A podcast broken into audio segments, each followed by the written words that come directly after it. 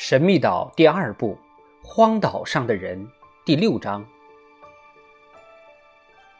众人在黑暗中摸索着石壁，并且也在地上摸来摸去，担心绳索已被风刮断掉了下去，会不会被风吹到平台上去了？反正怎么也没找到。如果是开玩笑的话，这可是够缺德的。水手说。都到了家门口了，却进不去门，人都快累散架了，哪有心思开玩笑嘛？那布没说什么，只是急得直嚷嚷，并没有刮大风呀。哈勃指出：“我觉得是林肯岛上蹊跷事越来越多了。”水手气呼呼地嚷嚷：“蹊跷事！”记者回答：“这是什么蹊跷事？分明是很自然的事嘛！有人趁我们不在，光顾了这儿，占了我们的住所，把绳梯收上去了。有人？谁呀？”水手喊道：“就是那个用枪打朱欢的人呗！除了他，还会有谁呀？”记者回答。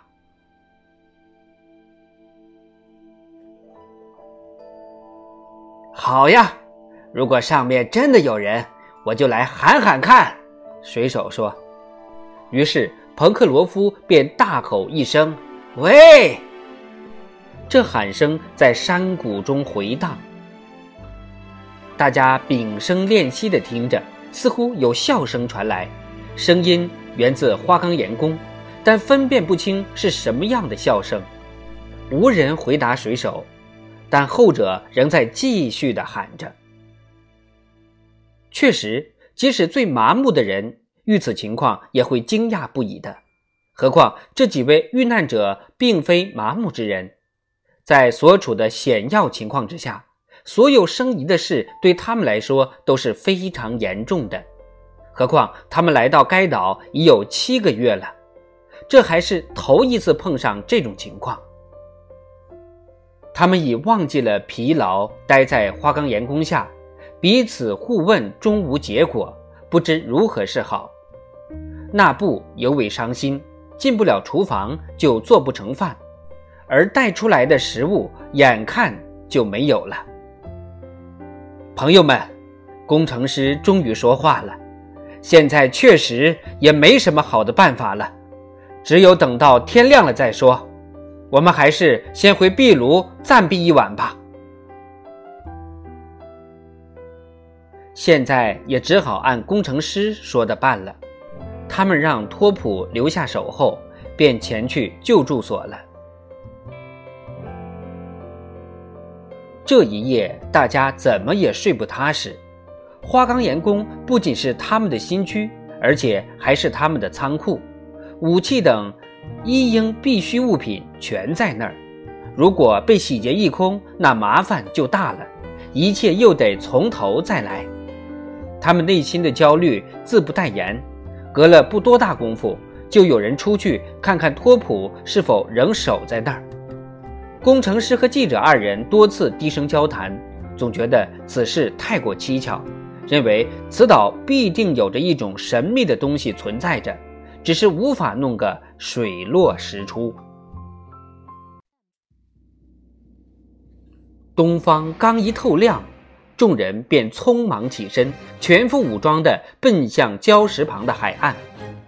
花岗岩宫被朝霞映照的通红闪亮，透过茂密的树叶，可以看到紧闭着的窗户。看来一切倒也正常，但仔细一瞧。临走时本是关好的门，现在却是敞开的，大家不由得失声大叫。毫无疑问，有人进了花岗岩宫。上半截绳梯仍在原处，但下半截绳梯却被拉了上去，搁在门槛上了。此时太阳已经升起，阳光照射在住所正面，但屋内。却并未听见有任何响动。他们在寻思，洞内是否确实有人？不过从下半截绳梯搁在门槛上来看，应该是有人的，而且还可以肯定，这帮人并没逃走。可是如何才能靠近前去呢？哈勃想出一个妙法，由箭射出系在箭上的绳子，穿过吊在门槛上的绳梯的前几根横档，把绳梯拽下来。此法甚妙。哈勃拈弓搭箭，瞄准绳梯下端，羽箭带着纤维绳，正好穿过了横档，成功了。哈勃抓住绳子一头，正要拽的时候，突然发现有只胳膊从门边伸了出来。抓住绳梯，把它拉到屋里去了。什么人？那布问。像是一只猴子什么的，肯定是的。他趁我们不在，抢占了我们的住所。水手说。水手正这么说着，只见三四只猴子在窗口推开护窗板，冲他们做鬼脸。水手立即举枪射击。一只猴子被击中，摔了下来，其他的全部四下里逃去。他们并未跑远，想必仍躲在屋里，已经有两个小时未在露面了，大概是害怕遭到枪击。我们先藏起来，工程师说。猴子见我们不见了，以为我们已经走了，就会出来的。斯皮莱、哈勃，你俩躲到岩石背后。举枪瞄准，只要他们一出现，便立即射击。大家依工程师之计而行，记者和哈勃留下守候，其他人去森林里打猎，因为一点吃的也没有了，肚子已经在咕咕叫了。半小时过去了，猴子仍然没有露面，猎人们已经返回，带回了几只岩鸽。烤熟后全当早餐。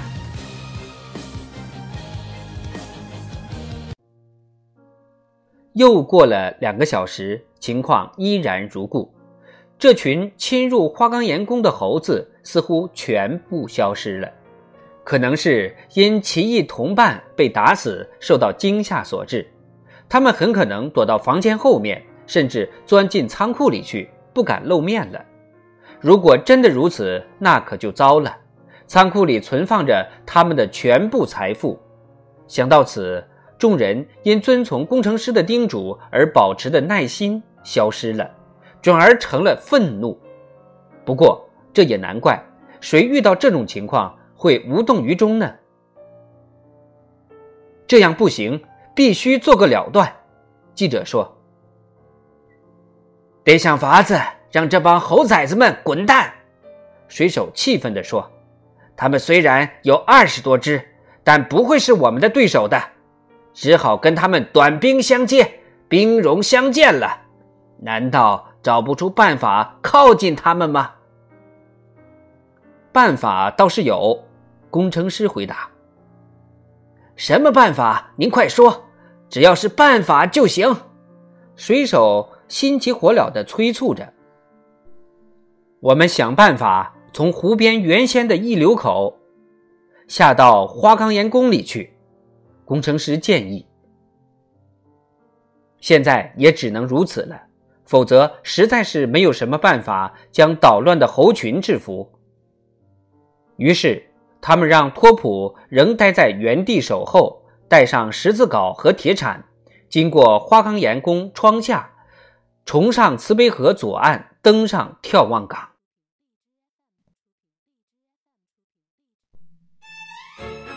此刻日已过午，他们又走了不到五十步，就听见托普的狂吠声，像是绝望的叫声。快去！水手忙喊道。大家立即从河岸飞奔而下，跑到转弯处，便发现情况异样。猴群像是不知何故受到惊吓，正打算逃走。有两三只小猴从一个窗口跳到另一个窗口，也许是惊慌过度。不知放下绳梯逃命，有五六只猴子正在射击目标内，随即被枪击中，非死即伤。摔到房间地上时还发出尖叫。另外几只舍身往外跳，摔得头破骨裂。过了一会儿，未见动静，看来宫中已无活猴了。正这么想着，却看见绳梯竟然从门槛处溜下来，垂及地面。啊，这真是怪了！水手望着工程师，大声地说：“是挺怪的。”工程师一边喃喃地说，一边第一个上了绳梯。众人尾随其后，一个个上了绳梯。没多大一会儿，全部爬到了大门口。他们四下里搜寻，屋内并无一人。即使猴子非常喜欢的仓库，也未见人影。真怪了，梯子是何方神圣放下来的呀？水手不解地大声说。正在这时，突然听见一声叫声，一只躲在过道里的大猩猩冲进大厅，那布在后面追赶着。啊！你这个混蛋！水手骂道。水手举起斧头。正想向猩猩脑袋挥去，被史密斯一把攥住了胳膊。放过他吧，史密斯说。放过这个畜生，水手不情愿地说。是的，梯子就是他给我们扔下来的。屋内没有人，梯子肯定是他放下来的。众人忙上前把他制服，捆了起来。现在怎么办呀？水手问：“让他当我们的仆人。”哈勃说。哈勃说这话是认真的，因为他知道这种动物十分聪明，完全可以训练一下使用。被捆着的大猩猩身高六英尺，身体发育得十分匀称，胸部又宽又阔，脑袋不大不小，沿面角有六十五度，脑壳浑圆，鼻子突出，浑身光滑。柔软，毛色闪亮，眼睛虽然很小，但却充满了智慧与灵性。褐色卷曲的小胡子下面长着两排雪白的牙齿，简直就是一个英俊小伙子。水手说：“我们要是懂他的语言就好了，就可以与他交流了。”他似乎很年轻，应该很容易训练的。哈勃说。我们只要好心对待他，他一定会对我们忠心耿耿的。我想也是。水手改变了起初的敌对态度，走近猩猩说：“你好啊，老兄。”猩猩轻轻地哼了一声，以示回答，看来并无多大抵触情绪。那么，你愿意成为我们中的一员吗？水手又问：“你愿意？”为史密斯服务吗？猩猩又哼了一声，表示同意。除了饭食而外，没有其他好处，行吗？猩猩又哼了一声，表示同意。同他交谈有点单调乏味，记者说。那倒是，不过，但凡忠实的仆人，总是多做少说的。而且还不要报酬，你听见了吗，伙计？不过日后只要我们对你感到满意，我们是会给你报酬的。水手先回答记者，后又对猩猩说：“因此，岛上居民又增加了一个新的成员，而且还是一位力大无比的成员。水手主动给他取了个名字。”鱼普，于是于普便在花岗岩宫里住了下来。